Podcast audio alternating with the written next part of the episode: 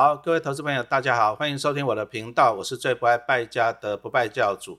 哦，最近讲真的，台湾股市不会太好了。像老师现在录音的时间是九月二十九号，哈，那大家都知道嘛，那美股就一路的这样子下来。好，那你看今年台湾股市，你看在昨天，哦，跌破一万四千点，好，那你看看啊，从一万八到这样子，也是蛮恐怖了，哦，跌到一万三千多点，五千点不见了。好，那五千点讲真的说多嘛，其实也不少呢，对不对？对。好，那到底要怎么办？那现阶段的投资人，好，那其实我们还是跟告诫了，就是说，像股神八爷也好，他都有一句名言，啊，当别人恐慌的时候怎样，你要贪婪。那当然还有另外一句嘛，当大家贪婪的时候呢，你要恐慌。哎，其实这句话讲得很好哦。你看看在去年，啊，二零二一年，你看那时候啊，热不热？哦，那时候当冲盛行哦，股市成交量六七千亿，那个就是大家在贪婪的时候，那你就要恐慌。哦，那可是呢，哎，现在你看跌掉五千点了，五千点其实还蛮多的啦。你说像陈老师最近的印象，就是大概金融海啸那时候啊，那那时候从九千多啊，也跌到四千点以下，也跌到五千点啊，啊，讲真的也是很恐怖了。不过你按按照比例来讲啊，像金融海啸那时候九千多到四千，那是腰斩啊。那我们目前还好，目前是从一万八下来，但是五千点也不见了。哎，你说不恐慌？哎，好像还是要点恐慌嘛，哈。那现在这个环境之下，常常讲说，其实危机有时候真的是转机，但是哈，我们也常也听过，掉下来的刀子你不要接啊，不然你你掉到一半，你去接着擦的满身都是血嘛。这第一个。那第二个呢？你如果买到错的股票，你怎么接都是很惨的哈。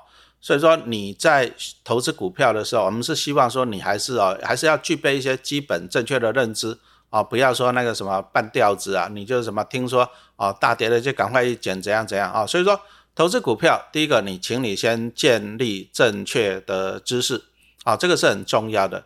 那投资股票以陈老师来讲呢，我大概我不会只有看这一年。啊，比如说去年、今年啊，或者说二零二零到现在，啊，不要看太短，啊，我们都看长期。长期有什么好处呢？答案就是复利。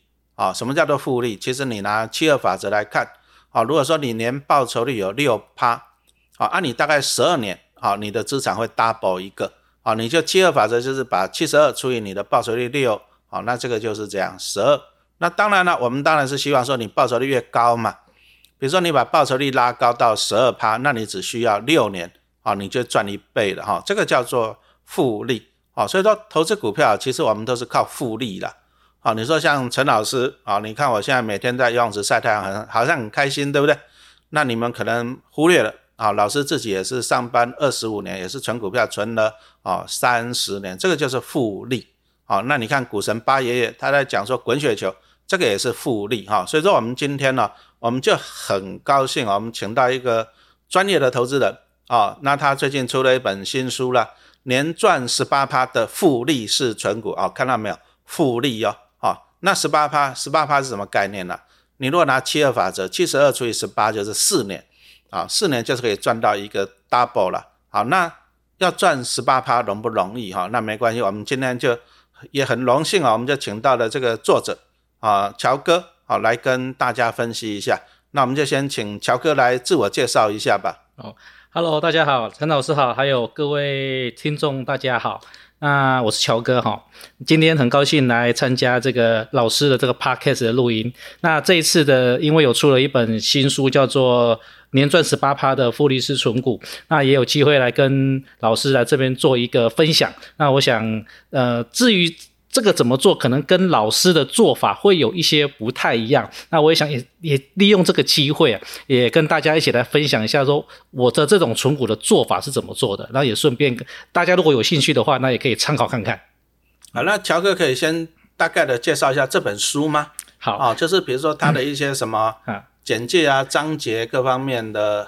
好，OK，呃，这本书其实我里面有针对。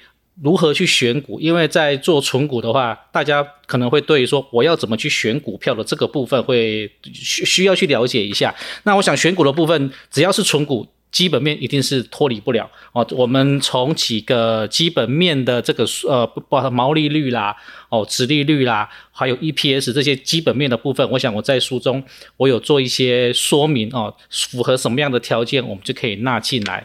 那当然，这个选股是一个方式。那我其实在书中也有在教大家一个。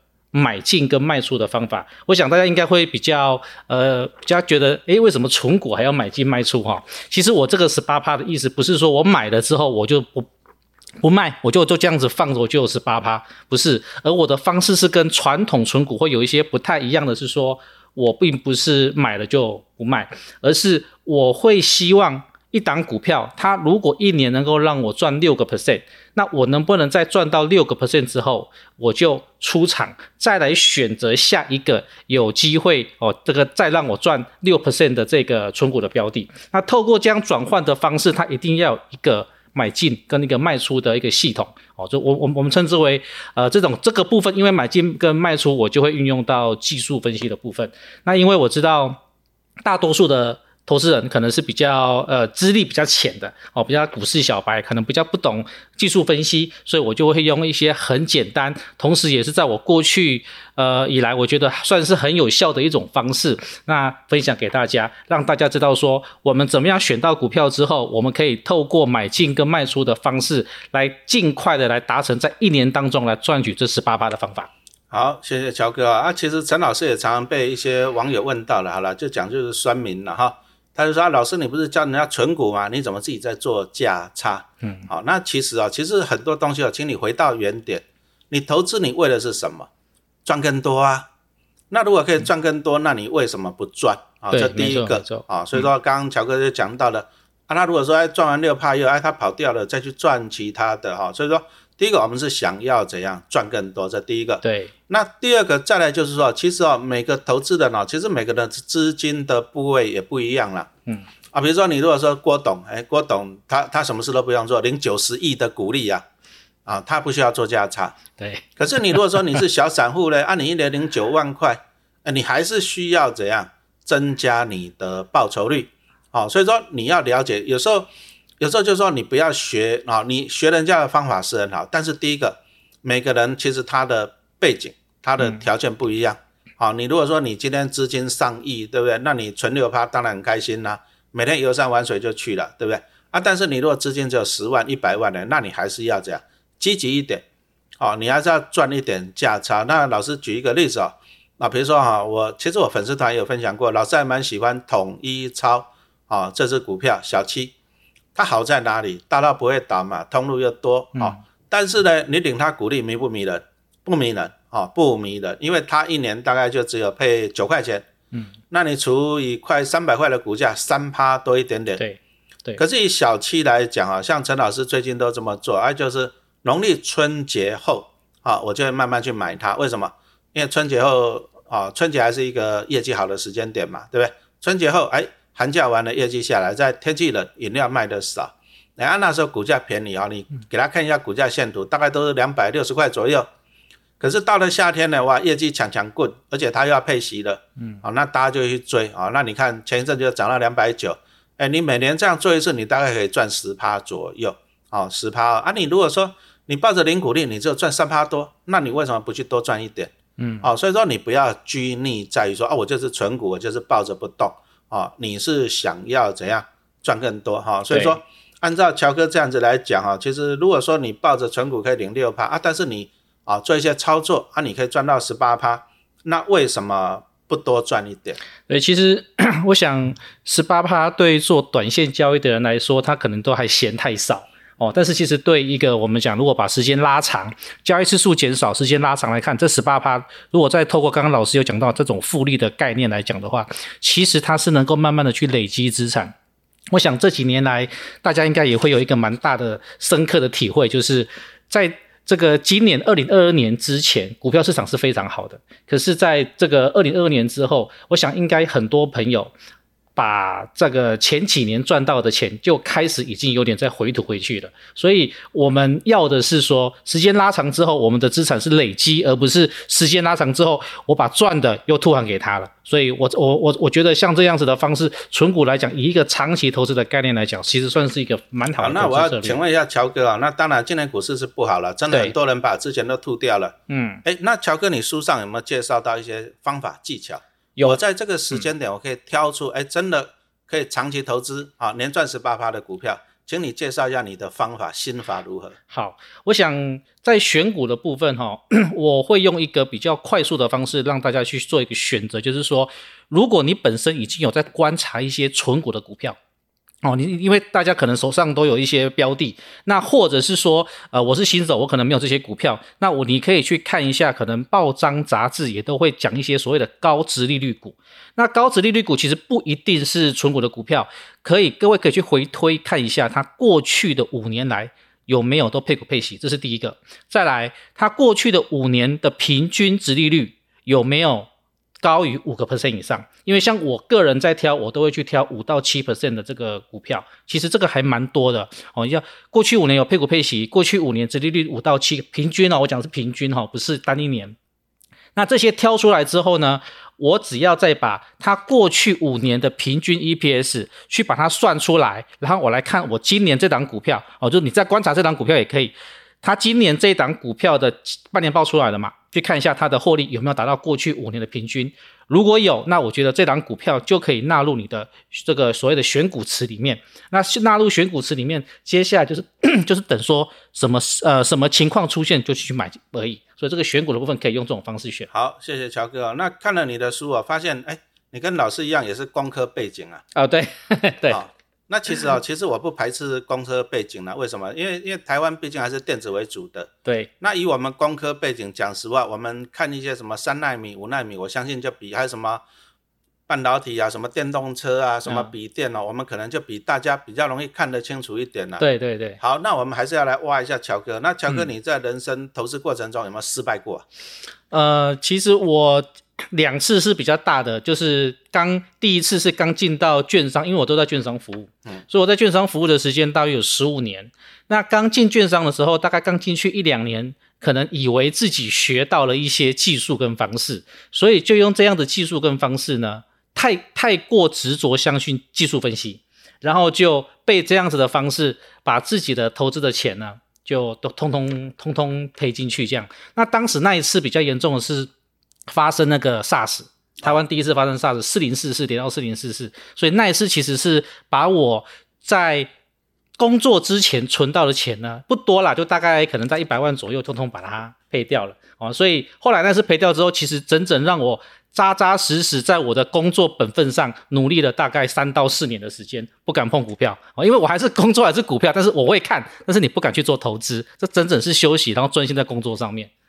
那一直到一直到后来，这个工作了，因为有努力哈，所以你有赚到一些钱。那赚到钱之后呢，你就又会想要再投资。那这个投资，因为也慢慢的觉得说，哎，这技术分析的部分其实不不见得一定要尽兴哈，就参考可以。所以反而是什么？反而是常常会听到很多的一些小道消息。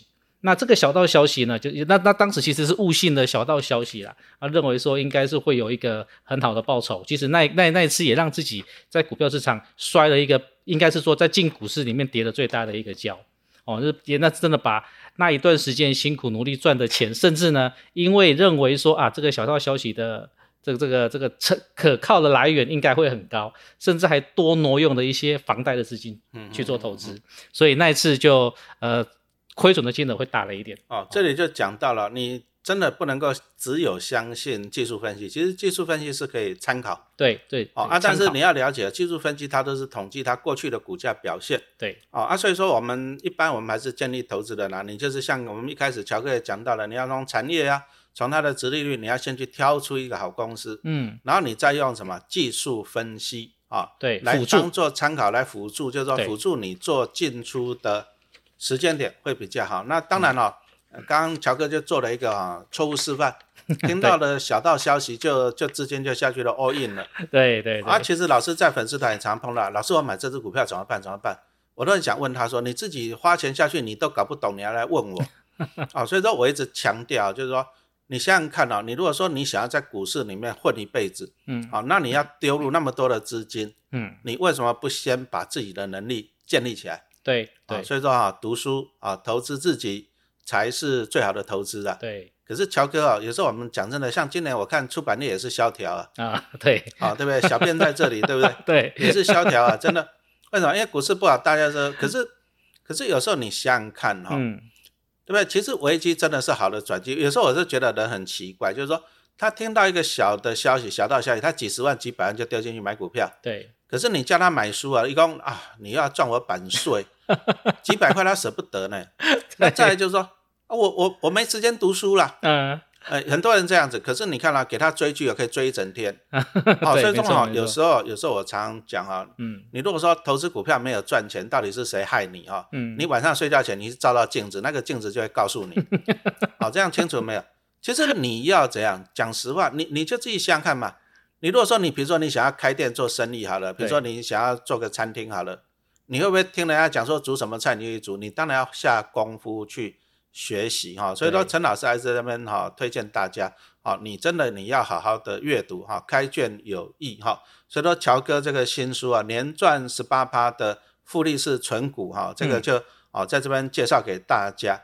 好，那这本书刚刚就提到一个复利式存股，哎，那请乔哥来说明一下这个方法到底在投资上面对投资人有什么样的帮助？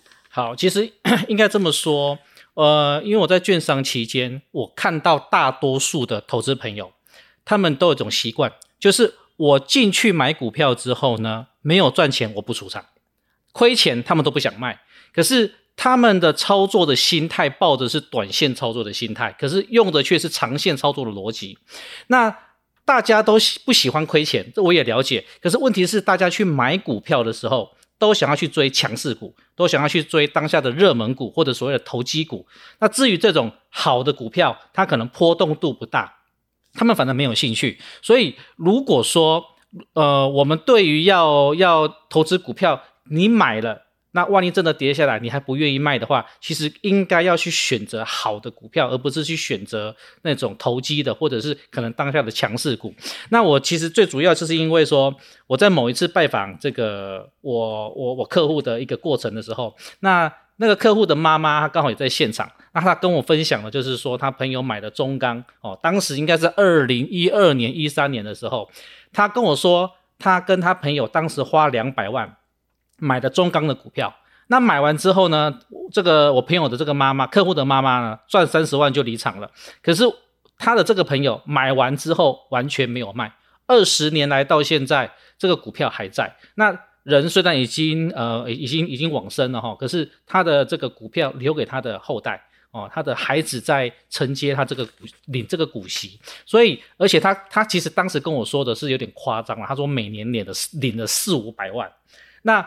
我我我确实被这四五百万吓到，我说真的假的，可以领到四五百万，所以我当时就觉得可能吗？我就回去做了一个回测，回测的结果呢，我发现四五百万有可能，但不是一年，而是这二十年来他累计加总应该领超过大概有四五百万，没问题。所以我就觉得说，哎呦，那这个方法以这种。呃，股票买了，然后参与配股配息，我其实当时讲纯股了哈。我我其实在两千年进入股票市场的时候，没有人在讲纯股，为什么？因为我进股票市场，我想赚的是一天六趴，我不是要赚那个一年六趴，所以大家都想要赚短线，所以当时的投资投机的氛围是比较重的。所以我发现，哎呦，这方法好像蛮可行的，但是只是有一在我在整个算中钢的过程，我发现到一个问题点，就是说中钢在二零零八年之前。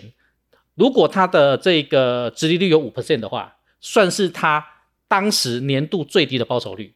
可是二零零八年之后，如果有五个 percent 的殖利率的话，算是那些年度的高呃相相对高标的一个殖利率。所以它代表什么？代表这个零八年、零九年这边这个公司发生了一些变化。